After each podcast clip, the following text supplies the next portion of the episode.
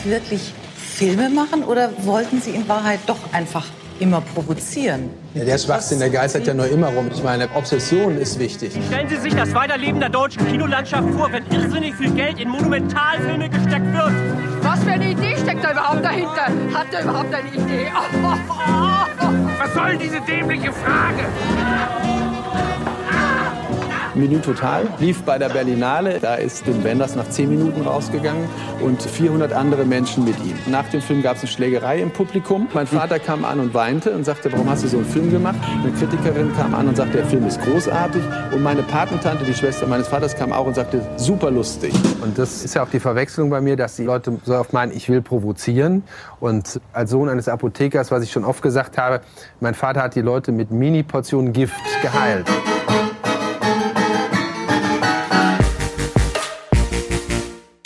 Ihr hört Katz, den kritischen Filmpodcast Folge 34 mit Yannick Neulting. Hallo. Lukas Bawenschik. Ich komme als Freund und werde hoffentlich nicht zur Wurst. Und heute sprechen wir über, ja, vielleicht einen der letzten großen deutschen radikalen Regisseure, weiß ich nicht, müssen wir diskutieren, denn die Doku Schlingensief in das Schweigen hineinschreien ist ab heute im Kino. Und ich bin Christian Eichler. Hi. Äh, Yannick, betrachtest du dein eigenes Leben auch als Film? Also so wie Schlingensief das gemacht hat, ganz sicher nicht. Aber natürlich gibt's dann immer so die filmischen Betrachtungen. Aber das sind dann eher so diese kitschigen Momente. So, ich habe euch ja gerade eben schon erzählt, ich war diese Woche in Meißen und dann sitzt man da so auf den Hügeln und schaut auf die Stadt runter und die Sonne geht unter. Das sind dann so die filmischen Momente in meinem Leben. Da kannst du noch sagen, was da auch noch passiert ist, weil ich fand's eigentlich ganz witzig. In Meißen, ja, kann ich gerne wiederholen. Ich habe einen Mann gesehen, der äh, beim Edeka vor mir an der Kasse stand. Der trug ein T-Shirt, wo vorne drauf stand More than a Fan. Und wenn er sich umgedreht hat, dann stand da auf dem Rücken äh, die Startdaten von sämtlichen Marvel-Filmen. Also das ist so eine modische Straftat fast schon. Aber ich finde es eigentlich ganz schön. So das neue Festival-Shirt ist dann halt nicht, welche Band hat man äh, irgendwie da und da gesehen, sondern wann hat man äh, hier Winter Soldier oder sowas im Kino geguckt, ja. Ja. Ich war ganz irritiert. Du hast mich gesehen und nicht Hallo gesagt. Leute, ich bin ein bisschen überfordert, kann ich euch sagen. Ich bin nämlich eigentlich, wenn dieser Podcast rauskommt, äh, im Urlaub. Diese Folge zeichnen wir gerade äh, im Vorhinein auf, nämlich am 7.8. Also ähm, wer weiß, vielleicht ist ja gerade in der Filmwelt irgendwas passiert, das wissen wir dann äh, nicht, was aktuell war. Es ist gerade mein letzter Arbeitstag, ich schneide gerade so 20 Podcasts irgendwie gleichzeitig. Wir hatten ein bisschen Probleme, hier die Aufnahme hinzubekommen und haben schon gesagt, wir verschieben noch mal die Aufzeichnung. Und äh, ich saß schon hier am Laptop und habe, weil ich darüber einen Text äh, schreiben muss, der ja jetzt schon rausgekommen äh, sein wird, Palina Roginskis neue Sing-Along-Show auf Netflix geguckt. Und ich war schon, ich habe schon Daylight mitgesungen und geguckt, ob ich die Töne treffe. Und jetzt sind wir hier wieder zurück ähm, bei Schlingensief. Aber ich musste auch so ein bisschen denken, wäre vielleicht geiler, wenn Schlingensief die Show gemacht hätte. Also vielleicht wäre das irgendwie ein bisschen, ein bisschen, ähm, bisschen witziger ja. gewesen. Ist es wahrscheinlich mehr Nazis, oder? Wahrscheinlich mehr Nazis, wahrscheinlich mehr ähm, Militärmärsche oder sowas, die da performt worden wären. Ähm, mehr Gülle. Nur so Pop-Hits. Ich habe auch gedacht, also die Anmoderation, ich, sage ja meistens so in der Anmoderation irgendwas von wegen, also etwas, das im Film passiert, dass wir das jetzt auch machen. Und dann ist mir so aufgefallen, okay, äh, Israel-Flaggen verbrennen, Flüchtlinge in Container einsperren und sowas. Das eignet sich alles nicht so gut als Gag eigentlich für die Anmoderation. Ähm, aber darum geht's natürlich im Werk von Christoph Schlingensief. Ist das ein Regisseur, ähm, der, der euch schon länger begleitet, äh, zu dem ihr irgendwie so eine Beziehung habt? Ähm, wir machen ja jetzt kein quasi richtiges Special wie normalerweise, aber sprechen natürlich schon so ein bisschen halt über ihn und sein Werk. Dann darum geht's ja auch in dieser neuen Doku. Das würde mich interessieren, wenn ihr so das erste Mal von dem gehört habt. Also bei mir war es so, dass ich zum ersten Mal von ihm schon während der Schulzeit gehört hatte, im Kunstunterricht damals, als man sich so mit Performance Art befasst hat. Und da ging es dann eben um seine ähm, Bitte liebt Österreich-Aktion, also diese Big Brother-Version, die er dann mit den Asylbewerbern auf die Beine gestellt hat. Ansonsten komme ich halt studienmäßig aus der Theaterwissenschaft, also da ist man schon hier und da mal mit Schlingensief in Berührung gekommen. Ich muss aber auch sagen, mit seinem filmischen Werk bin ich auch erst jetzt nach dem Dokumentarfilm so wirklich in Berührung gekommen gekommen. Also ich kannte zwar seinen Hitler-Film und habe da hier und da mal reingeschaut, aber ich hatte irgendwie immer so ein bisschen eine Distanz zu diesem Gesamtwerk und fand es doch ganz spannend, dass ich mich da jetzt mal so ein bisschen reinwagen konnte. Ja, ich glaube, das erste, was ich von ihm gesehen habe, war äh, das deutsche Kettensägen-Massaker. Noch so in dieser Videotheken- und Videoabendzeit, äh, wo wir den Videothekar in dem Dorf oder in der Gegend, wo ich gewohnt habe, kannten. Der hat uns dann auch mal ein bisschen mehr durchgehen lassen, als vielleicht nötig gewesen wäre. Und ich glaube, wir haben halt kollektiv so als Freundeskreis auf diesen Film dann wahnsinnig irritiert reagiert. Nicht mal irgendwie verstört oder so, sondern mehr mit so einer Mischung aus Unverständnis und Ablehnung. Aber ähm, tatsächlich irgendwie wirklich gewusst, wer denn jemand wie Schlingensief ist, habe ich dann erst sehr viel später, als ich mich auch ein bisschen halt durch seine Filmografie geguckt habe und ein bisschen was über ihn gelesen habe und so. Ähm, ich weiß jetzt nicht, ob er mich wirklich begleitet, aber ich finde ihn auf jeden Fall eine sehr interessante Figur. Ja, ich nehme mich eigentlich auch und wollte mich immer schon mal mit seinem Werk beschäftigen und dachte dann auch in meinem jugendlichen Leichtsinn noch vor einer Woche, ach, dann macht ihr die Doku und dann kannst du ja noch mal ein paar Schlingensief-Filme gucken. Gar, gar keine Zeit gehabt äh, dafür. Deswegen ist es aber auch interessant, wenn man die Doku schaut, so wie ich, und nichts über Schlingensief ähm, so richtig weiß. Also man hat natürlich schon mal was gehört, man kennt so ein paar Projekte, man weiß ungefähr, worum es ging und sieht es dann hier noch mal. Und dann ist so ein bisschen die Frage, wie viel bringt die Doku eigentlich, wenn man schon viel weiß und wie viel bringt sie, wenn man gar nichts darüber weiß? Können wir gleich ein bisschen drüber äh, reden. Aber Yannick, du kannst uns noch mal erklären, wer das überhaupt ist. Ja, sehr gerne. Also Schlingensief ist schon, du hast es schon angedeutet, so einer der radikalsten, produktivsten und wahrscheinlich auch bedeutsamsten deutschen Künstler der Nachkriegsgeschichte, wurde 1960 geboren, hat schon mit acht Jahren angefangen, Kurzfilme zu drehen. Als Kind hat er auch bei einer Filmvorführung seines Vaters schon das Prinzip der Doppelbelichtung kennengelernt, also bei der sich Bilder auf dem Film überlagerten. Dieses Prinzip der Überlagerung wurde dann später zentral in seinem Schaffen. Ja, und das ist eine ganz schöne Geschichte in dem ja, Film, ne, weil es irgendwie irgendwie ja wohl darum ging, dass der Vater irgendwie die, also die hatten eine Videokassette irgendwie mit, die man umdrehen musste, irgendwie in dieser, dieser Kamera, die sie hatten, und dann hat er das irgendwie unter der Bettdecke halt umgedreht, um an die andere Seite irgendwie äh, zu benutzen. Und dann hat er es aber irgendwie zweimal umgedreht, also es war wieder die gleiche Seite. Und dann angeblich haben sie sich halt dieses, ne, alles aufgebaut, um dieses Urlaubsvideo anzuschauen. Und dann hat er das wohl zum ersten Mal halt gesehen, ja.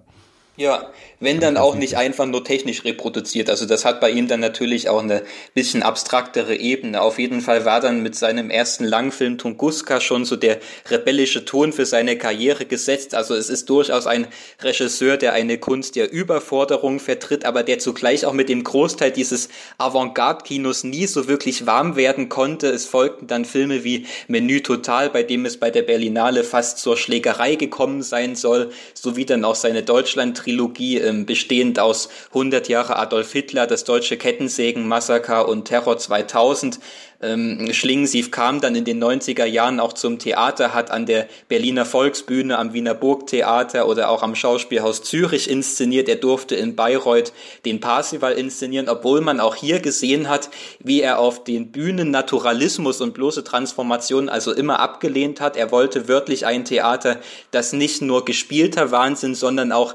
gelebter Wahnsinn ist. Nebenbei fiel er immer wieder mit sehr kontroversen Kunstaktionen auf. Wir haben schon Bitte liebt Österreich hier kurz angesprochen, diese Big Brother Version mit Asylbewerbern. Es kam dann nur 2008 diese tragische Wende in seinem Leben. Schlingensief erkrankte an Lungenkrebs, kämpfte lange gegen die Krankheit und hat doch nie aufgehört zu arbeiten. Also er hat seine ähm, Erfahrungen in einem Krebstagebuch und auf der Bühne nebenbei verarbeitet. Dazu hat er fast wahnhaft an der Errichtung dieses afrikanischen Operndorfs gearbeitet, bis er dann 2010 schließlich mit nur ja, 50 Jahren verstorben ist und der Dokumentarfilm Schlingensief in das Schweigen hineinschreien kommt jetzt also zum zehnten Todestag in die Kinos, inszeniert von Bettina Böhler, die bisher eher als Editorin aufgetreten ist. Also sie hat in der Vergangenheit schon mit Christian Petzold oder Valeska Kriesebach oder eben auch Christoph Schlingensief selbst gearbeitet und in diesem Film hat sie nun ausschließlich Interviewtöne und Auftritte von Schlingensief mit Ausschnitten aus seinen Werken montiert und ja, herausgekommen ist also ein wie ich finde, umfassender, aber doch sehr fragmentarischer Einblick in die Gedankenwelt dieses Künstlers, der uns nochmal vor Augen führen will, warum wir uns denn heute auch noch mit Christoph Schlingensief auseinandersetzen sollten. Ja, und ich fand das ganz interessant, wie dieser Film gemacht ist. Also wir haben, es gibt ja ganz viele verschiedene ähm, Arten, wie man Dokumentarfilme und Dokumentationen drehen kann. Und ich hatte hier bei dem so das Gefühl, das hat so was von so einem ja von so einem Nachruf, der so beim ZDF oder so kommt, aber es ist eben nicht 15 Minuten lang, sondern zwei Stunden lang und man geht wirklich durch alles durch, was Schlingendief mal gemacht hat. Also jede Etappe sieht man da mal kurz, man guckt mal kurz rein, ach ja, hier war der Container und hier war das und hier war dieses und dann sehen wir immer Schlingensief auch zu der Zeit oder danach, wie er in Interviewfetzen darüber redet und was natürlich schon sau interessant ist, finde ich, dass man schon das Gefühl hat, ah, haben wir heute eigentlich solche Figuren noch so viel, die so sind wie Christoph Schlingensief, weil er so ganz schwer zu fassen ist. Ne? Also man hat auch das Gefühl, so jedes Interview ist eine Selbstinszenierung. Er arbeitet da auch viel mit Rauchschwaden. Man kriegt ihn gar nicht so ganz zu fassen. Mhm. Es ist sehr politisch, aber es ist, wie politisch ist es eigentlich genau sein Kino oder beutet es nicht doch auch wieder aus? Was ist genau sein Kunstbegriff und so weiter? Wenn man sich noch nicht so viel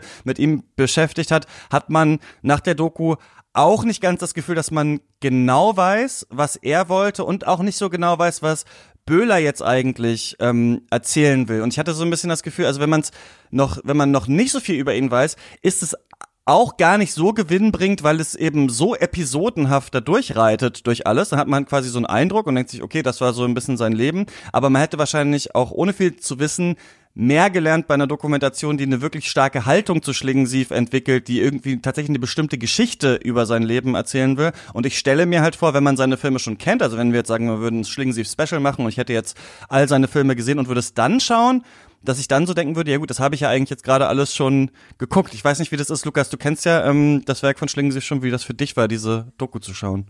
Ja, ich sag das, glaube ich, mal mit Schlingensief. Das war Kappes. Also, ich konnte da wirklich überhaupt nichts mit anfangen. Ich habe das Gefühl, das ist eine Hagiografie. Hier wird eine Abrissbirne unter Denkmalschutz gestellt. Das ist, glaube ich, nicht die richtige Herangehensweise. Also, so ein seltsames Monument zu bauen für jemanden, der am liebsten Monumente gesprengt hat und so eine merkwürdig ordentliche, wie im Supermarkt arrangierte Chronologie für jemanden, der Raum und Zeit oft zersetzt hat, der ja auch immer wieder betont hat, wie in dieser Doppelbelichtung, die schon anklang, dass Sachen zusammen existieren können. Und dann auch so ein merkwürdiger Pragmatismus in der Art, wie es so gereiht wurde für jemanden, der ein Werk voll so, voll so Pathos vor auch fast so religiösen Leidensgeschichten eben erzählt hat. Das fand ich ganz merkwürdig. Denn wie kann man irgendwie vom Chaos erzählen? Auf jeden Fall nicht, indem man so eine vollkommen konventionelle Dokumentation macht. Und es gab sehr kurz Ansätze. Hier und da fließen mal neue und alte Bilder zusammen. Hier und da gibt's auch mal eine von der äh, sicher sehr begabten Schnittmeisterin ausgestellte so Doppelbelichtungen oder irgendwie kleine Montagen oder so zusammen. Da wird dann irgendwie die tatsächliche Nationalhymne durch seine, die er auf der Trompete spielt, ganz krumm und schief. Das fließt dann so ineinander über. Aber insgesamt habe ich vor allen Dingen das Gefühl, das ist so ein ein formloses, so eine Fleißarbeit auch. Das hast du, glaube ich, mit so einer Art Nachruf, nur eben zehn Jahre zu spät schon ganz gut beschrieben. Und ich kann mir auch, also ich will jetzt nicht für ihn sprechen oder so, aber mein Eindruck war auch, also so was Bürgerliches wie so eine Jubiläumskultur hier wieder zu beleben und diesen Todestag so zu wiederholen, das kann ja auch dem Künstler nicht recht sein. Ich weiß nicht, das war kein überzeugender Film. Es gibt auch gute Sachen, die erwähne ich dann vielleicht später. Aber sie lässt ja schon viel ihn sprechen. Also es ist ja nicht so, dass sie jetzt ganz viel so einordnet, sondern man sieht ja schon auch viel ihn. Also ich fand nicht, ich finde nicht, dass es jetzt so konventionell ist, dass sie die große Schlingensief-Geschichte jetzt für uns erklärt, sondern sie lässt ja eigentlich, also zeigt ja trotzdem viel so von ihm, ne? Und wie er das so. Ja, aber da dachte ich auch, ähm, natürlich wissen wir über jemanden wie Schlingensief, dass er wahnsinnig viel geredet hat. Dass er eigentlich, wenn man so andere Sachen über ihn guckt, da würde ich dir in einem Punkt übrigens von vorhin widersprechen. Ich glaube durchaus, dass es so ein einen privaten, einen eigenen Schlingensief gibt, dass der nicht so Jonathan Mese-artig jeder Auftritt von ihm eigentlich ein Happening, eine Aktionskunst oh, okay. äh, ist, sondern ich glaube, man sieht ja auch immer wieder, wie er in so eine private Rolle zurückrutscht. Aber ich würde halt sagen, ähm, Schlingensief braucht immer jemanden, mit dem er redet. Also er muss jemanden haben, den er mit dem Megafon anbrüllt oder so. Wenn er einfach nur für sich redet, ohne dass was Dialogisches, was Diskursives entsteht, dann geht vieles davon eben ins Nichts. Also vieles davon hat ja auch eine Qualität so des Herausforderns. Und wenn da kein Gegenüber ist, der herausgefordert wird, dann finde ich, veräppt das oft. Und dann, dann stößt er da auch mit dem, was er so über seine Sachen zu erzählen hat, an die Grenzen. Also da hätte ich, glaube ich, lieber Leute gehabt, die das einordnen und die das kommentieren. Ich habe mir irgendwie zwischendurch gedacht, es wäre wahrscheinlich deutlich spannender gewesen, hätten irgendwie so seine größten Feinde irgendwie diese Doku gemacht.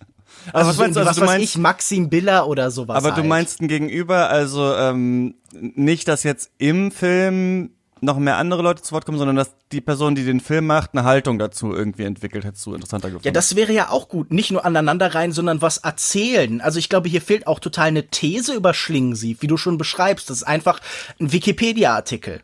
Mhm. Janik, wie fandst du das? Ja, ich sehe diesen Vorwurf des Wikipedia-Artikels auch so ein bisschen, wobei ich dann doch im gleichen Moment widersprechen würde. Ich habe den Film schon irgendwie anders wahrgenommen, denn ich glaube, was sie hier macht, ist ja trotzdem genau dieses also was natürlich auch so ein bisschen offenkundig angekündigt wurde, ich habe mir auch äh, gestern nochmal dieses Pressematerial durchgelesen, ähm, da wird das natürlich auch alles genauso als intendiert vorausgesetzt, aber sie bedient sich ja gerade dieses Prinzips der Überlagerung, eben, dass sie keine anderen Leute zu Wort kommen lässt, dass sie das, dass sie Schlingensief selber sprechen lässt, dass sie eben versucht hat, aus diesem ganzen Material so ein Monument zu bauen. Ja, aber der Film selbst soll doch bitte nicht schweigen. Der Film selbst soll doch irgendwie auch was zu sagen haben und nicht einfach nur so durchflossen werden von den Ereignissen. Aber ich glaube, also das ist nicht das Anliegen dieses Films, dass er irgendwie sich nochmal zu Schlingensief positionieren soll. Ich meine, die Regisseurin Bettina Böhler war nun mal eine Kollegin von ihm, die, also da findet natürlich auch so eine Verehrung statt, aber ich glaube, das funktioniert in diesem Film einfach sehr gut und ich finde,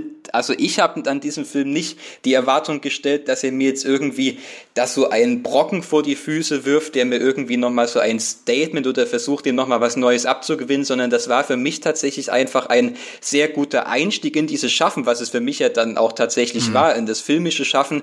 Wobei ich aber zugleich auch sagen würde, ich glaube, selbst wenn man sich mit Schlingensief befasst hat, kann man da trotzdem also ich sage es mal ganz mal einfach eine, eine sehr, sehr gute Zeit mit diesem Film haben, weil es eben Schlingen sich selber sprechen lässt und wir können eben nochmal sehen, dass es heute in der Kunstwelt, in der deutschen Kunstwelt nicht nochmal so eine gleiche Person gibt. Ähm, und ich würde auch nicht sagen, dass sich da so direkt so eine Chronologie rauskristallisiert. Also der Film ist ja schon sehr sprunghaft. Ich hatte ja auch schon gesagt, er ist sehr fragmentarisch und wie schon gesagt, er versucht ja genau diese Überlagerung der Bilder zu schaffen, so dass wir uns irgendwie selber nochmal in dieses Labyrinth reinbewegen müssen, was dann natürlich außerhalb des Kinosaals stattfinden äh, soll. Und es ähm, Schlingensief hat ja auch äh, an diesen Büchern gearbeitet. Es gibt ja nicht nur das, Kriegs, äh, das Krebstagebuch, sondern auch ähm, noch dieses andere Ich weiß, ich war's. Das habe ich auch gelesen und das ja, ist es gab auch noch in Bücher der Struktur ähnlich. 2000. Der hat ja viel mehr geschrieben, ja, als man wahrnimmt ja. halt. Ja. Aber so dieses, äh, diese Memoiren von ihm, ich weiß, ich weiß, das ist eigentlich genau die gleiche Struktur. Übrigens sind auch, wenn man den Film gesehen hat, es sind sehr, sehr viele Passagen, die eigentlich eins zu eins sich so ein bisschen daran abarbeiten. Also ich glaube, ich könnte ja. mir vorstellen, dass dieses äh, Buch da durchaus auch Pate stand für die Struktur dieses Films. Lukas, du hast im Vorgespräch gesagt, äh, du willst wahrscheinlich jetzt gerade sagen, äh, aber, genau, genau. Ähm, ich, äh, weil ich äh, habe jetzt auch noch mal das Presseheft, weil stimmt, das haben sie uns ja geschickt, ich hatte es mir gar nicht angeschaut, mal aufgemacht und da steht nämlich, die tiefgründige Annäherung an sein mannigfaltiges Övre ist das erste umfassende Filmporträt über den provokanten Regisseur und das stimmt nicht, oder? Naja, was heißt, es stimmt nicht? Es gibt aus dem Jahr 2004 noch einen Dokumentarfilm, äh, der heißt, glaube ich, Christ äh, Christoph Schlingensief und seine Filme. Mhm. Und einige der Dokumentaraufnahmen und der Ausschnitte werden dort eins zu eins so gezeigt. Und auch aus anderen Filmen über seine Aktionen. Also es gibt ja mit Ausländer raus, äh, Schlingensief und seinen Container und zum Beispiel auch ähm, dem Film über sein Operndorf in Burkina Faso schon verschiedene äh, Dokumente über eben sein Leben, sein Werken und vieles hier wird dann einfach eins zu eins reproduziert. Also wenn man diesen einen Film von 2004 schon gesehen hat, dann kennt man vieles, was hier passiert schon. Mhm. Sogar die Bilder dazu halt eben. Aber das ist ja auch gar nicht Problem. Das, äh, das ist ja auch gar nicht das Problem, finde ich. Also tatsächlich stört mich, glaube ich, viel mehr, dass dieser von äh, Janik gerade schon angesprochene Brocken eben nicht geworfen wird. Also das ist doch, das ist doch scheußlich, dass Künstler, sobald sie tot sind, egal wie kontrovers sie waren, auf einmal können sich alle darauf einigen. Also heute ist auch Pasolini irgendwie für niemanden mehr Gefahr, äh, eine Gefahr oder so, habe ich das Gefühl. Vielleicht manche seiner Ideen, aber so die Filme kann man jetzt auch eben in feiner Gesellschaft zeigen. Und auch jemand wie Buñuel, auf den sich dann eben Schlingsief auch viel bezieht oder Fassbinder oder so, sind mittlerweile eben so harmlos geworden. Und mein Gedanke war, man hätte doch als Filmemacher hier auch die Gefahr des Ganzen, den Schmerz und den Angriff auf verschiedene Formen von Gesellschaft und Vergesellschaftung nochmal halt wiederbeleben können. Aber was lese ich in den Kritiken? In den Kritiken zu diesem Film, ich habe das Gefühl, die Kritik bewertet eigentlich mehr die Existenz von Schlingensief als diesen Film selbst. Sie lobt, dass es Schlingensief gab. Und in den Kritiken steht dann eben immer, ja, er fehlt. Also beim WDR habe ich gehört, er fehlt. Bei der Berliner Zeitung stand, der Film macht auf lähmende Weise bewusst, wie sehr Christoph Schlingensief fehlt. Und im Freitag stand das auch. Und ich dachte mir, was für ein lamoyanter Zugang zu dem Ganzen. Also heult doch gleich. Natürlich ist das traurig, dass der tot ist und dass der nicht weiterwirkt. Aber statt darüber zu jammern, macht halt irgendwas, reproduziert das, guckt, was halt die Entsprechung wäre, statt zu schreiben, er fehlt. Du hast Lars Eidinger vergessen. Er hat nämlich auch schon Anfang des Jahres, äh, vielleicht sogar mit einer kleinen Träne in seinem Auge gesagt, dass ihm Schling, äh, Schlingensief sehr fehlt. Aber ich würde dann doch entgegnen, also ich gebe dir im Grunde genommen sogar recht oder euch beiden, das ist jetzt stilistisch keine sonderlich ähm, aufregende Doku geworden. Das ist, also das hätte, das hat keine eigene künstlerische Handschrift. Das hätte auch, hätten zahllose andere Filmschaffende so zusammenschneiden und montieren können. Man Aber muss auch sagen, ganz kurz, nur als Einwand, die äh, Regisseurin, da sind auch, ich glaube, die Witwe und zwei Produzenten sind an sie herangetreten. Also sie ja. hatte keinen eigenen Antrieb, diesen Film zu drehen, sondern das war im erweiterten Sinne Auftragsarbeit. Ja, ich würde nur trotzdem sagen, und das ist für mich der Verdienst dieser Doku, dass uns eben trotzdem diese Persönlichkeit nochmal nahegebracht wird, nämlich Schlingensief, der eigentlich wie so eine Narrenfigur immer aufgetreten ist, also irgendjemand, der fast wie aus so einer anderen Welt kommt und der uns jetzt mit so, ja, so, so Streichen fast schon immer wieder zeigt, wie, wie verkehrt eigentlich unsere Welt ist. Und das ist, ich würde auch nicht sagen, dass das Ganze irgendwie diesen, ja, äh, diesen Eindruck eines schwer verdaulichen Brockens verloren hat. Also wir sehen ja dann diese Ausschnitte aus diesem Film und ich glaube, dass das heute noch genauso befremdlich ist, wenn man das sieht, wie das, äh, wie die Leute damals auf diese Filme mhm. reagiert haben. Und gerade wenn man die sich jetzt im Nachhinein nochmal anschaut, also ich glaube nicht, dass das irgendwie an Wirkung verloren hat und für mich hat das in dem Film sehr gut funktioniert, das einmal über mir auszuschütten und ich muss natürlich mir viele Positionen und äh, Zusammenhänge danach selber erarbeiten, aber das ist, das kann ja auch ganz befruchtend befruchtend sein und das hat für mich bestens funktioniert. Na, aber die meisten Sachen, die funktionieren doch auf der Straße, die funktionieren doch nicht, wenn man sie auf Clips reduziert. Also selbst die Sachen, die verstörend oder schmerzlich wirken, wir sind doch hier total in ihrem Effekt beraubt, weil sie halt so herausgestellt werden. Also wenn halt irgendwie ein Menü total oder der Hitlerfilm oder so Leute aus dem Kino verjagen, 400 und danach schlägt man sich und Wim Wenders geht raus und hat wahrscheinlich danach zwei Stunden geweint oder so. Das ist doch nicht so, wenn das hier in so verdaulich säuerlichen, in, in klein, also das zerfällt ja wirklich in so, in so angenehm salzigen Brei. Das ist doch vorgekaut, was hier passiert. Aber findest du, also du findest auch ein Schling, also ein Film über Schlingensief muss uns auch nachfühlen lassen können, ähm, tatsächlich die Radikalität dessen, was da passiert ist. Und es reicht nicht quasi, also wenn wir jetzt sagen, so, ne, der Film macht halt bestimmte Sachen nicht, aber er gibt halt tatsächlich einen Überblick über das Werk. Wenn das jetzt das Ziel war, dann ist das ja auf jeden Fall ähm, so, aber du hättest dir einfach mehr gewünscht von so einem Film über ihn, eigentlich eine radikalere Herangehensweise auch.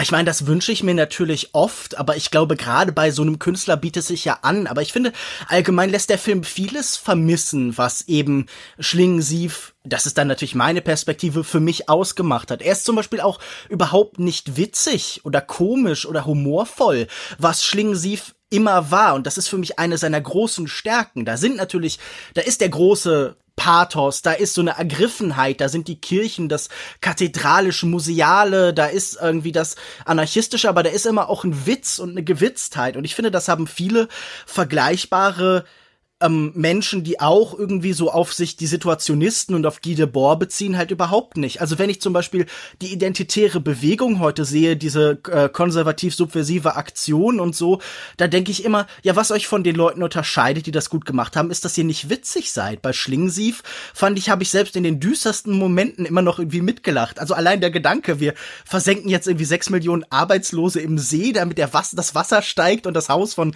Helmut Kohl überschwemmt und so. Das ist gleichzeitig wirklich grauenhaft und zeigt dir, was die Menschen machen, aber das ist auch einfach ein super witziger Gedanke. Ja, ähm, als jemand, der das Werk halt nicht so gut kennt, ne, und äh, jetzt halt den Film gesehen hat und ich ist ja jetzt so klar, was so eure Standpunkte ähm, dazu sind oder was wir da, da so sehen, mhm. würde ich trotzdem ähm, hier jetzt nicht undiskutiert lassen. Was ist denn das Besondere an Christoph Schlingensief eigentlich? Oder was hat, an was hat euch vielleicht auch dieser Film nochmal erinnert oder so aufgezeigt? Das war interessant, das steht für ihn und was wäre auch heute noch radikal? Also ich habe zum Beispiel so diese Frage die ganze Zeit gehabt. Wir reden ja oft über so politisches Kino, politische Filme, aber Schlingensief ist ja dann auch wirklich immer, wie du vorhin meintest, so auf die Straße gegangen, da hingegangen, hat die Leute richtig so damit konfrontiert und wollte auch diese Abneigung irgendwie erzeugen. Ne? Also um irgendwie zu zeigen, dass Möllemann irgendwie Antisemit ist, hat er dann selber vor seinem Haus eine Israel-Flagge verbrannt. Ne? Also dieses total ja, er wollte, Es hat ja nicht so. geklappt. Sie haben äh, ihn nicht gelassen. Aber sie brennt doch da in der Doku. Oder? Ma- Ja, Löschen sie, sie, sie sie nicht? brennt Ich ganz glaube, sie kurz. versuchen es und dann sie brennt, dann, löscht, dann löschen sie sie, genau, aber er schafft es noch. Und dann, das ist auch halt witzig, wie er das dann so aus dem Off erzählt. Ja, wir haben natürlich vorher überlegt, was darf man machen und so weiter. Ja, man darf eine Landesflagge verbrennen, wenn sich halt gerade kein, der, ähm, ob es der Präsident ist oder der diplomatische Vertreter oder sowas von dem Land halt in Deutschland befindet, so. Und quasi. Was auch wieder eine Punchline ist, oder? Spitze Das ist doch ein voll, Gag. Finde ich auch. Und, äh, und halt auch natürlich dieses Projekt, ähm, das Ausländer raus heißt, bei dem ähm, halt äh, Asylbewerber in diesen Container gesetzt wurden und dann so richtig er da rumbrüllt und sagt so, und ihr könnt jetzt voten. Das ist ja diese Mischung aus Big Brother, so ein bisschen, ah, Leute sind in Containern, das kannten wir ja damals auch schon und dann er, er so, der quasi sagt, ja, Leute sind aber wirklich in Containern, ne? Und auch wirklich halt, oder dann machen sie diese Wer wird Millionär Game Show und man soll die äh, deutschen ähm, KZs halt ordnen irgendwie von Nord nach Süd, ne? So und solche Sachen. So, ne? Also dieses so, die Geschichte ist immer da und ähm, das Politische ist eigentlich immer da und wir blenden halt sehr viel aus und er bringt das halt so radikal wieder auf die Bühne oder ins Kino und sowas. Das habe ich schon so gedacht, vermisse ich heute. Also wir haben natürlich so Wiedergänger davon, wir haben das Zentrum für politische Schönheit, wir haben irgendwie das Pen-Kollektiv und so weiter. Ne? Also es gibt welche, die vielleicht irgendwie sowas machen, die nicht unbedingt jetzt an Filmen gerade interessiert sind oder vielleicht nicht so stark an Theater und sowas.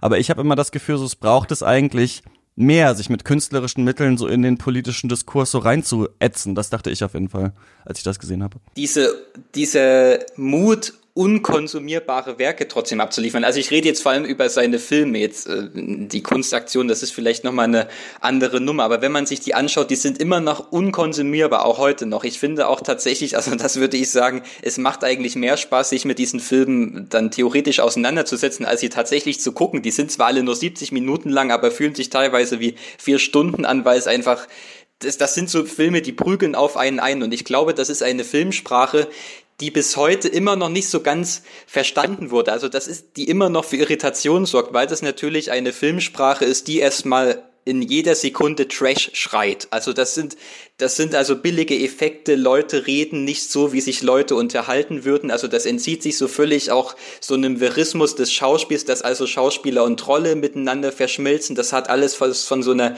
Repräsentation. Es wird ständig geschrien, ständig gekeift. Es wird kein einziges vernünftiges Wort miteinander gesprochen. Und das ist eine Herausforderung, die auch heute noch irgendwie bewältigt werden muss und was immer noch nicht so ganz begriffen werden kann. Und wir sehen ja auch in dem Film, dann, jetzt komme ich doch nochmal zum Theater, wie dann also Leute da im Publikum sitzen und Hamlet, Hamlet rufen, weil sie nicht äh, Schlingensief und sein Gelaber hören wollen. Ich glaube, sowas, genau solche Situationen gibt es heute immer noch in den Häusern. Also genau das fand ich großartig, das einfach nochmal zu sehen. Ja, äh, ich, wie gesagt, über dieses Werk will ich hier in Bezug auf den Film auch gar nicht urteilen. Und ich denke auch, dass da vieles wäre, was man heute sicher gebrauchen könnte. Ich will ja nicht sagen, dass es falsch ist zu sagen, äh, er fehlt. Das würde ich ja sofort unterschreiben. Nur scheint mir das als Motto auch so die Last immer auf einen Toten zu legen, weil der Gedanke ist doch nicht, dass das halt irgendwie alles an, an einem sehr charismatischen, sehr unterhaltsamen Mann hängt, sondern das kann doch auch irgendwie eine andere Vitalität erhalten. Ich muss ähm, sagen, dass ich ihn immer am ehesten so als Konzeptkünstler dann letztlich verstanden habe. Und ich mag, äh, er erzählt immer wieder so eine Anekdote über Joseph Beuys, den er irgendwann einmal 1976, also noch als Teenager, mit seinem Vater zusammen gesehen hat. Er redet da vorne, alle schlafen ein. Und am Ende sagt er dann so als Schlussfanal, in sieben Jahren wird dieses politische System zerstört sein. Und ähm, sieben Jahre später redet er mit seinem Vater drüber, der dann erzählt, er hätte sich das damals äh, eingetragen in einen Kalender und immer geguckt und er sagt, tja, da hat er wohl Unrecht. Und dann sagt aber ähm, Schlingensief zu seinem Vater, ja, aber er hat dich sieben Jahre lang darüber nachdenken lassen. und ähm, das fand ich so eine schöne Geschichte, weil das auch für mich immer so am ehesten die Wirkung war von Schlingensief, dass ich immer dachte, so, es bleiben so Sätze und Gesten, die einem irgendwie immer wieder im Kopf rumspucken. Und bei mir war das zum Beispiel ähm, aus Kunst und Gemüse von ihm, mir fehlt nichts, ich kann mich nur nicht bewegen. Und ähm, das sagt da, glaube ich, Angela Jansen. Und ich habe immer das Gefühl, ja, das ist an ganz vielen Stellen so. Man guckt sich heute oft auf die Welt und man hat das Gefühl, ja, äh, es, es könnte immer sicher noch schlimmer sein. Es fehlt einem nichts Offensichtliches, aber es ist so ein merkwürdiges Gefühl von von Trägheit, davon, also nicht nur Trägheit im, im klassischen Wortsinn, sondern wirklich so physikalisch. Es gibt keinen Stoß mehr, der aus einem, aus dem Ursprungszustand heraus versetzt. Und das habe ich aber auch die Frage, die ich mir bei diesem Film dann wieder gestellt habe, so was würde denn ein Schlingensief heute bewegen? Mhm. Sind wir nicht an einem Punkt, wo ähm, die Informationsdichte so viel größer da ist, dass der dass die Stille gar nicht da ist, in die ein Schrei gehen kann. Weil wenn wir uns heute diese Aktionen angucken, die werden sicher oft noch rezipiert, aber die gehen dann auch einfach in der schieren Geschwindigkeit, in den, der schieren Dichte der Iterationen unter. Also ich frage mich wirklich, was müsste man heute zu tun, um nochmal so präsent zu sein wie Schlingensief? Ich finde halt, dass, was man ja dann noch so ein bisschen merkt an seinem Schaffen, ist, dass er ja einerseits aus dieser Kunstwelt des Bürgertums irgendwie so ein bisschen kommt, ne, Theater macht und so weiter, dann auch später Opern und keine Ahnung was und so da ist, aber dass das auch irgendwie auf die Gesellschaft so noch zurückstrahlt und er ist in irgendwelchen Talkshows zu Gast, dann gründet er eine Partei ja. und ist dann auf einmal da und so diese Verbindung. Er macht ne, also selber eine Talkshow. Genau, er macht selber eine Talkshow und so weiter, macht selber Wer wird Millionär und sowas, aber es ist alles so, also er taucht halt dann auch so überall auf. Und ich glaube, heute haben wir halt auch noch irgendwelche, wahrscheinlich, weiß ich nicht, radikalen Theateraktionen oder sowas, aber so diese Medien halt so zu verbinden. Und heute sind es natürlich andere Medien, die mhm. benutzt werden. Ne? Also heute ähm, schlingen sie wahrscheinlich auch auf TikTok oder sonst was oder gerade da nicht oder sowas, keine Ahnung. Und neue versuchen natürlich auch jetzt zu sagen, wir machen es jetzt irgendwie anders. Äh, wir verarschen ähm, Unternehmen und geben uns irgendwie über Skype halt aus als die, als die Bundesregierung oder sowas. Ne? Also wahrscheinlich würden sich die Medien ändern. Aber ich finde das irgendwie noch ganz spannend, dass so diese ja, so die Bürgertumskultur da noch so mit drin verwoben ist. Und das haben wir heute halt bei diesen ganzen Kollektiven und so wenig. Ich meine, Böhmermann hat diese Deutschland-Ausstellung zum Beispiel in Köln gemacht oder sowas, ne? Da haben wir immerhin noch sowas Museales so mit drin.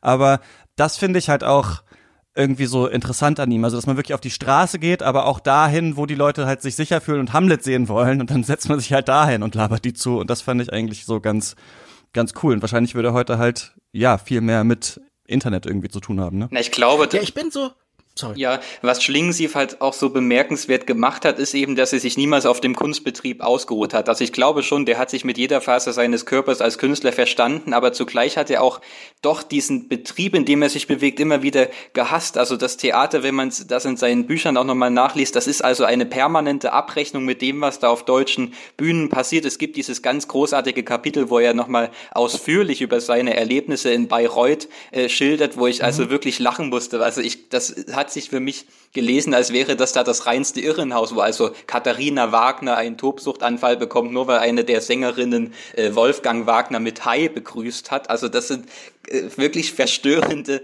Erlebnisse, die er da schildert oder halt auch mit dem Kino. Also er selbst war ja tiefe Avantgarde-Künstler, aber der zugleich diesen Betrieb auch gehasst hat, was da sonst im Kino stattfindet. Also ich meine, nicht umsonst sein erster Film Tunguska war es ja, glaube äh, der also davon handelte, wie so ein Pärchen von einem Filmvorführer mit einem Avantgarde-Künstler äh, geführt Genau, wird, von ja. einem Arthouse-Künstler zu Tode gefoltert wird. Also jeder, der mal auf der Berlinale war, kann das ja in gewisser Weise nachempfinden, was da passiert. Ja, ich, ich finde halt auch schade, dass wäre ja wirklich spannend, weiter zu denken. So, er hat ja eigentlich permanent auch Ideen generiert. Er hat Theorie wenig selber gelesen, sondern das sich vor allen Dingen so zutragen lassen. Er hatte seine Vorbilder, Boys oder sowas natürlich. Aber vor allen Dingen hat er permanent so Gedanken, aussteigen lassen, die so irgendwo auf halber Strecke zwischen essayistischem und wissenschaftlichem und einfach so Bauchgefühl waren. Und mhm. ich fände das halt spannend, wenn ein Film sich das angeguckt hätte, halt heute geguckt hätte, was wären die Künstler und so, geguckt hat, was macht, keine Ahnung, wie du schon sagst, irgendwie, was weiß ich, so ein Zentrum für politische Schönheiten, Böhmermann, ein Sonneborn oder auch Leute, die ähnliche Filme machen wie er. Ich musste an die Kinder der Toten laufen, der vor einem Jahr auf der Berlinale waren, bei dem mhm. ich irgendwie an Schlingensief denken musste, den ich auch irgendwie cool fand. Und da hätte es so viel gegeben, auch diese Frage nach Rekuperation, also wie wird das wieder eingegliedert? Und äh, ich finde am gruseligsten, wenn man sich das zu Ende denkt, ist dieser Film ja auch eine Form von Rekuperation. Also jetzt sind wir an dem Punkt, wo irgendwie sein Burkina Faso Opernort irgendwie von Horst Köhler gelobt wird und äh, dieser Film halt auf der Berlinale am Anfang läuft und bejubelt wird und am Anfang so die Diskussion bestimmt. Und da bin ich auch so, das ist doch irgendwie schade. Und da kann man ja dann In der auch seinen wird der Ausdruck Rekuperation für technische Verfahren zur Rückgewinnung von Energie verwendet. Was heißt das? Wiedereinverleibung oder was? Ja, genau, wenn halt eine Struktur, die attackiert wird, das für sich dann eben nutzbar macht, wieder eingliedern der Rebellion zum Beispiel. Ja, wie bei Network haben wir darüber gesprochen, ja, wo man dann Howard Beale eine eigene größere Show gibt, ja, okay. Genau Ja, dieses genau. Einverleiben kann man dann ja aber ja auch so auf einen seiner berühmtesten Sätze so zurückführen. Erinnern heißt vergessen. Also diese Erinnerungskultur, die da stattfindet, ist irgendwie so von eigenen Befindlichkeiten und immer wieder eigenen Vorstellungen und Bildern von dem Ereignis geprägt, dass halt irgendwann so dieses dieses, dieser eigentliche Kern äh, vergessen wird oder verloren geht. Da könnte man natürlich jetzt sagen, ob nicht äh, da dieser rebellische Geist von Schlingen sie verloren gegangen ist, wenn jetzt alle ähm, sich versuchen, diesen Künstler da in seiner Wirkung ähm, anzueignen und ihn da halt jetzt so ein bisschen als so eine Kumpelfigur zu inszenieren. Ich würde euch da im Grunde genommen auch recht geben. Dieses Problem sehe ich auch bei dem Film, aber auch da kann ich dann nur wieder für mich zurückkehren. Ich habe auch nicht erwartet, dass dieser Film, der da jetzt rauskommt, das nochmal leistet, sondern dass es halt schon ein Film ist, der sich schon auch ein bisschen der Masse anbietet und der eben versucht, so einen kleinsten gemeinsamen Nenner zu finden, aber einen Einstieg erstmal zu äh, dafür zu bilden, sich überhaupt mal wieder mit Schlingensief auseinander, auseinanderzusetzen. Und ich glaube schon, dass Schlingensief trotz der, obwohl es nur zehn Jahre sind, die er tot ist, schon so ein bisschen verloren gegangen ist in der deutschen Kulturgeschichte. Also ich glaube kaum, dass heute noch jemand seine Filme großbreit rezipiert. Ja, aber dann ist dieser Film doch ein Zombie, oder? Dann ist das doch eine Wiederbelebung. Sicher eine, die dafür sorgt, dass er jetzt noch mal ein bisschen diskutiert wird. Aber es bleibt dann doch sehr wenig von der Vitalität und von dem Leben. Also ich glaube, dass es ja ähm, Erinnerung ist, vergessen, dann auch automatisch irgendwie ein Scheitern sein muss. Also diese Erinnerung, die hier aufgebaut wird, lässt doch vieles von dem vergessen, was eben nötig war oder was halt eben ihn ausgemacht hat. Wie seht ihr denn das? Also, ähm, wenn wir sagen, es gibt vielleicht Wiedergänger oder Leute, die heute sowas machen, was Schlingen sich damals vielleicht versucht hat. Es gab ja diese Aktion vom Zentrum äh, für politische Schönheit, sucht nach uns hieß das, wo die so eine äh, Gedenksäule aufgebaut haben vom Reichstaggebäude und dann quasi gesagt haben, dass in dieser Säule die Asche von äh, vom Nationalsozialismus getöteten Jüdinnen Juden irgendwie drin ist und man das da irgendwie aufbaut, um äh, ich glaube, es ging irgendwie gegen die AfD, ich weiß gar nicht mehr, was genau ursprünglich der Grund war, so und das gab es ja dann so einen riesen Shitstorm und dann hat sich das Zentrum für politische Schönheit dann irgendwie doch auch dafür entschuldigt und das dann gelassen und so weiter. Und da war ja auch so der Vorwurf, ja, das geht irgendwie zu weit, wobei das ja offensichtlich nicht tatsächliche Asche war, die da drin war, so wie ich das auf jeden Fall verstanden habe. Aber das spielt ja damit, ne? Sie haben ja auch mal dann Tote quasi nach Berlin getragen und äh, da vergraben und so weiter. Und bei Schlingensief hat man ja auch diese Ebene, dass ähm, dann da Leute in diesen Container gesteckt wurden, dass er mit ähm, Behinderten da zusammengearbeitet hat und oder dann diese Flagge verbrannt hat und so weiter. Man hat so das Gefühl, ja natürlich auch immer bei ihm, ist es wirklich jetzt, also und auch diese Sache mit den Arbeitslosen, die alle in den See steigen sollen, so hilft es diese politische Kunst eigentlich wirklich den Leuten, die da quasi ähm, thematisiert werden? Ist erreicht man mit dieser Art von politischer Kunst wirklich etwas?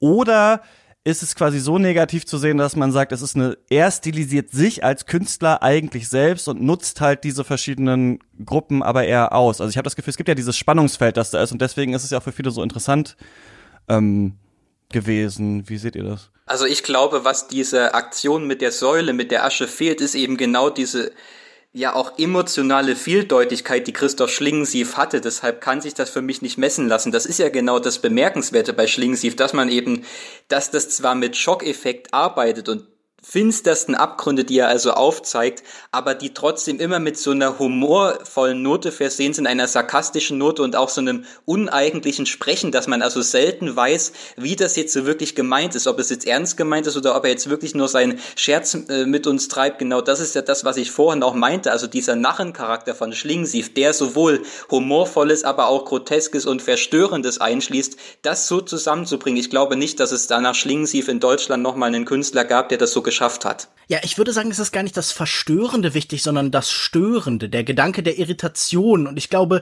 diese Präsenz von einer permanenten Irritation, die ja dann bis zuletzt oft funktioniert hat, das kann schon eine Wirkung haben. Also ich meine, da sind wir dann natürlich bei ganz anderen, viel komplexeren Diskussionen um halt irgendwie hegemoniale Grundstrukturen und die Frage, was bestimmt unser Denken im Zusammenhang mit sowas. Aber ich hatte das Gefühl, diese Kunstaktionen waren natürlich extrem unterschiedlich in ihrer Qualität, in ihrem Erfolg, aber wie schon eben bei Yannick gerade ganz richtig anklang, die waren vieldeutig genug, die hatten so eine innere Komplexität, die waren nicht einfach Agitprop. Ähm, Und ich glaube, das ist halt das, was vielen, die heute dasselbe machen, abgeht. Und dadurch gerade, dass es dann so eindeutig ist, dass die, die Klarheit des Zieles eben mhm. so ausgestellt ist, dadurch verliert es dann auch ähm, so diesen Kunstcharakter und dadurch entsteht für mich auch viel schneller der Eindruck, dass da ein Benutzen zum Beispiel irgendwie halt des jüdischen Leids passiert, wie bei der Aktion ähm, des Zentrums für politische Schönheit oder so. Ja, aber finde ich einen finde ich einen spannenden Gedanken, ja, dass es so übertrieben und so unklar manchmal auch so war und so störend war, dass es dann tatsächlich vielleicht was auslösen könnte und aber das ist auch also einfach auch diese Übertreibung dessen, was eh schon da ist, ne? Also man hat gefühlt, okay, es gibt diese Gruppen, die sind halt ausgegrenzt und jetzt mache ich eine Aktion, in der sie noch krasser ausgegrenzt werden und also das, was ihr eh, das ist ja erst ja oder auch in diesem Gespräch mit, glaube ich, dem ÖVP äh, oder FPÖ-Mensch da, glaube ich, und äh, ähm, äh, oder eine Frau, die da von der Partei ist und ja. sagt, das ist ja das, was sie auf diesen ganzen Wahlplakaten schreiben, also das führt ja halt quasi in der Realität zu etwas, was ich hier nur übertrieben halt quasi darstelle, so um es richtig nochmal hier herzubringen, um nochmal zu sagen, so wir machen das jetzt richtig in diesem Container, es ist eine Game Show, weil das ist es in echt auch schon, ne? Und dieses quasi so, die Welt ist schon so, aber ich äh, zeige das jetzt nochmal viel stärker und ähm, das finde ich eigentlich total cool. Davon kann es auch gerne auf jeden Fall nochmal ähm, mehr geben, finde ich, ja. Und es kann gerne noch diffuser sein wahrscheinlich. Ja. Wobei es interessant Eben. wäre auch, und wie würde Schlingensief heute äh, beurteilt werden? Weil ich meine, er war damals schon sehr umstritten, aber heutzutage haben wir natürlich eine ganz große, sehr schnell wertende Internetöffentlichkeit und sowas. Das wäre auch sehr interessant gewesen. So wäre Schlingensief vielleicht schon äh, gecancelt worden heutzutage de definitiv eine spannende Diskussion. Aber diese Szene finde ich übrigens auch ganz bemerkenswert, weil dieses ähm, diese, diese Gesprächssituation, das sind ja, glaube ich, dann irgendwie fünf Leute im Studio. Mhm. Diese Szene ist auch schon in dem äh, Ausländer raus, dieser Container-Dokumentation zu sehen und die endet ja wirklich im heillosen Durcheinander. Da reden dann fünf Leute aufeinander ein, alle gleichzeitig und auf einmal bricht diese ganze Situation, die wir so kennen, diese sehr klassische Situation im Fernsehen, so völlig auseinander. Und das finde ich auch tatsächlich einen der schöneren Momente. Ich finde, dieser Film hat ja Momente, die ich loben möchte.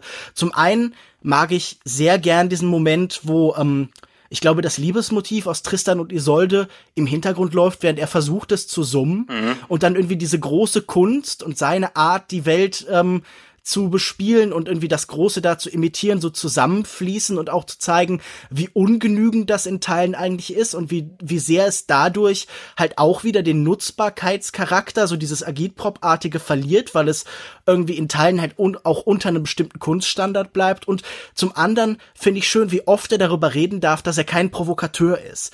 Das finde ich nämlich auch ganz wichtig. Das ist vielleicht eine der nützlichsten Erkenntnisse, die dieser Film hervorbringt, dass er gar nicht provozieren wollte immer nur, sondern dass er Kunst machen wollte. Und ich glaube auch, dass Provokateur so ein Label ist, mit dem man Leute ganz einfach abstempelt und dann stehen die in der Ecke und dann stellen die keine Gefahr mehr dar. Also jemanden Provokateur nennen, finde ich das langweiligste und das, das, äh, das Unwerteste, was man halt irgendwie tun kann. Wobei. Ja, oder so halt, oft werden Leute auch so als so verrückt oder sowas dann einfach gesehen. Ja, das, das, das ist ja sowieso ein kunstfeindlicher Gestus, der immer furchtbar ist. Ich gebe dir recht, wobei ich sagen würde, ich glaube, er war sich seiner Wirkung natürlich schon sehr deutlich bewusst. Er sagt ja dann auch an einer Stelle, ja, also zumindest das hat er von seinem Vater übernommen, sein Vater der Apotheker war, der die Leute mit Gift geheilt hat und genau das wollte er ja auch machen. Also ich glaube schon, dass er, also er wusste natürlich, was er da tut. Das finde ich aber auch ganz, ja, ja, das fand ich eigentlich auch ein ganz schönes Bild im Film. Ja gut, ähm, Schlingensief in das Schweigen hineinschreien ist ab heute im Kino. Ähm, muss man den Film gesehen haben, Yannick? Also ich würde sagen, man muss ihn nicht unbedingt sehen. Ich glaube, es ist zum Beispiel aufschlussreicher, tatsächlich zum Einstieg das Buch zu lesen. Ich weiß, ich war es oder es dann tatsächlich mit seinen Filmen einzusteigen, muss aber auch sagen, ich kann es nur wiederholen. Für mich war es dann tatsächlich der Einstieg in sein filmisches Schaffen und das hat für mich bestens funktioniert. Ich glaube, diese ja, Totenmesse, die da abgehalten wird, bietet einen durchaus sehr unterhaltsamen, wie aber auch ja cleveren Überblick über sein Schaffen, vorausgesetzt man geht nicht mit dem Anspruch rein, dass man da jetzt nochmal äh, groß neue Erkenntnisse aus dem Jahr 2020 oder einen neuen Blickwinkel auf Schlingensief geliefert bekommt. Ja, Lukas, muss man. Nee, finde ich nicht. Sprengt lieber irgendwas in die Luft, laminierten Bundestagsabgeordneten, keine Ahnung, äh, alles sinnvoller. Ähm, ist für mich schwer zu sagen, ne, weil ich jetzt dann wirklich kenne, aber da vieles von dem, was es ja auch gibt, ja Filme über Kunstaktionen sind, ne, die schon dokumentarisch sind, würde ich vielleicht sagen, dass sich für einen Einstieg vielleicht eher eignet, sich die wahrscheinlich anzuschauen und dann mal zu schauen, ob man dann nochmal diesen großen Überblick haben möchte. Ich fand es auch sehr aufgeregt und irgendwie ähm, ja so ein bisschen überfordernd tatsächlich, aber nicht so, dass ich dann danach tatsächlich so viele Gedanken äh, dazu fassen konnte, wie es vielleicht bei seinen anderen Sachen so ist. Ja, dann sind wir damit am Ende. Ähm, was ist die letzte andere gute Sache, die ihr gesehen habt? Also ich konnte letzte Woche endlich im Kino Futur 3 nachholen, den ihr ja bei der Berlinale so toll fandet und muss sagen, ich fand ihn auch sehr gut. Also er würde dann jetzt auch im September regulär in die Kinos kommen. Ich würde aber mich nicht anschließen, dass es da jetzt so gesagt wurde, das ist jetzt eine neue Art des postmigrantischen Films mhm. und das ist jetzt die neue Filmsprache, die das deutsche Kino gerade braucht. Also ich finde, dafür war mir das noch alles sehr unausgereift und unfokussiert in der Erzählweise und auch diese kleinen, ja auch hier avantgardistischen Ausflüge, die es dann da am letzten Drittel gibt, wo dann äh, so angefangen wird mit äh, Menschens lebende Skulpturen zu bauen und sowas. Das fand ich dann doch ein bisschen alles sehr wüst in einen Topf geschmissen, aber würde trotzdem sagen, das ist ein äh, sehr sehenswerter Film geworden. Stimmt, ich habe den ja so gelobt, aber ja. ähm, das ist natürlich auch das Festival-Fever, da weiß man ja manchmal nicht genau. Also jetzt sagen genau. ja alle immer noch First Cow, First Cow war so super, den fand ich ja zum Beispiel ganz schrecklich, mal schauen. äh, den muss, da muss ich vielleicht nochmal irgendwann ran. Ähm, Lukas, bei dir?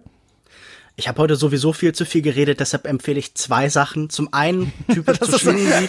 das ist eine schöne Deswegen rede ich noch mehr. Ja, natürlich. Das, das muss man ja konsequent sein. Nein, ich empfehle zum einen die äh, Durch die Nacht mit Folgen mit äh, Schlingensief, zum Beispiel mit Michelle Friedmann.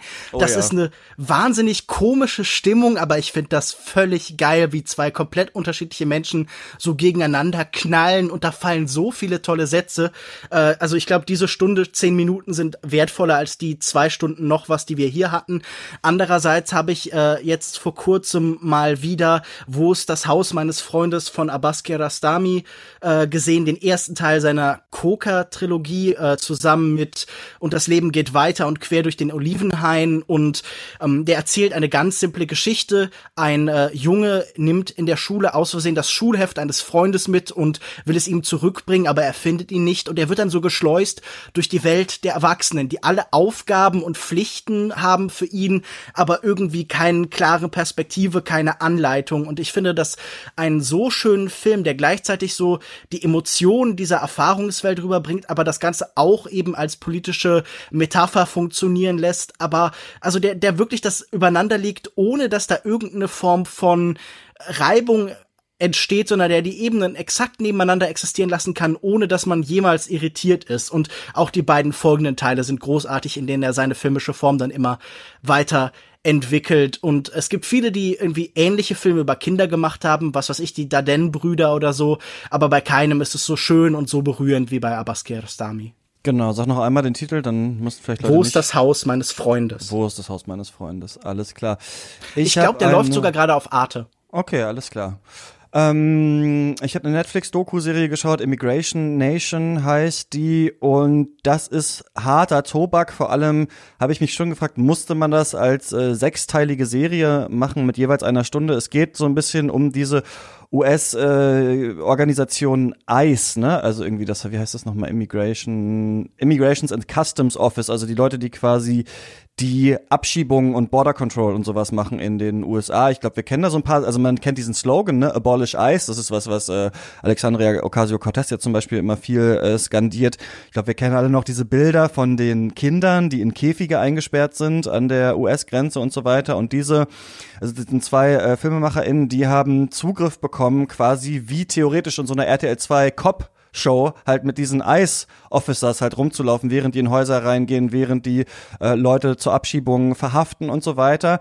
Und da wird einfach, ja, klar, dass hier sehr, sehr vieles nicht mit rechten Dingen zugeht. Also eine Sache ist zum Beispiel, dass man halt, die dürfen halt nicht in irgendeine Wohnung rein, äh, ohne einen Durchsuchungsbefehl, aber sagen ja einfach, sie wären die Polizei und sie hatten einen Durchsuchungsbefehl und können wir mal kurz reden und die Leute sind halt ne, verpennt, weil es gerade nachts um drei ist oder sowas und lassen die dann rein und dann hat man halt schon verloren, weil dann fangen sie an, jemanden zu verhaften. Man sieht, dass irgendwie Bill Clinton so eine äh, Law durchgewunken hat, dass man irgendwie in Arizona so einen bestimmten Grenzabschnitt so geöffnet hat, dass da unfassbar viele äh, Immigranten Immigrantinnen einfach sterben in der Wüste, also einfach verdursten. Und es gibt NGOs, die da quasi Wassertanks hinterlassen. Und diese Eisleute äh, laufen dann durch die Wüste und treten einfach diese Wassertanks um, damit dann die Leute da äh, verdursten können und so weiter. Und es wird, man begleitet auch eben äh, Immigranten, Immigrantinnen, die halt gerade ins Land kommen. Und da sind halt so Geschichten wie, dass jemand äh, erlebt hat, wie seine Frau vom Kartell umgebracht wurde. Und jetzt ist er da endlich angekommen in den USA und jetzt wird ihm sein Kind weggenommen. Und er äh, weiß gar nicht mehr, wo es ist und so weiter. Also es ist wirklich äh, grausam, aber man merkt so ein bisschen halt, ja, wenn man einmal auch anfängt, halt Menschen so als äh, Dinge, als ungewollte Sachen halt zu bezeichnen, als irgendwelche Zahlen in irgendwelchen Systemen, dann geht's halt immer weiter und wird immer äh, verrückter. Ähm, ist schwer zu sehen, aber es ist tatsächlich wirklich interessant, wie nah man da dran ist und auch was für unfassbare Rassismen die Leute davon sich geben. Also ähm, ist, ja, kann man sich anschauen, ähm, wenn man irgendwie die Nerven dazu hat. Ja, Leute, und jetzt möchte ich euch fragen, Lukas, was denkst du, wer hier nächste Woche zu Gast ist in diesem Podcast und worüber wir reden? Äh, ich glaube Christian Baron und Ole Nymon. Nein, die waren schon zu Gast. Nächste Ach, Woche hier fuck, zu Gast das sind hast du mir erzählt. Lukas Bawenschik und Yannick Nolting und wir sprechen über Tenet, angeblich. Oh. Keine Ahnung, ob das wirklich äh, passieren wird oder nicht. Ne? Es ist jetzt gerade der siebte, achte. Also eigentlich sollte nächste Woche Tenet rauskommen und wir wollen zusammen eine äh, Podcast-Folge dazu äh, aufnehmen. Äh, ich komme gerade dann auf unseren Urlaub zurück, deswegen weiß ich noch nicht, wie es mit Presseverführung ist. Es kann auch sein, dass die Folge dann erst vielleicht am Freitag kommt oder sowas. Müssen wir alles mal schauen. Aber ja, eventuell passiert das oder auch nicht. Schauen wir mal. ja, danke, dass ihr mit mir über Schlingensief gequatscht habt. Gerne. Ja, gern. Danke, für Danke die auch. Einladung. Und dann macht's gut. Ja, bis nächste Woche vielleicht. Ähm, und euch äh, da draußen natürlich viel Spaß im Kino und beim Stream. Ciao. Und dir viel Spaß im Urlaub. Viel Spaß, ja.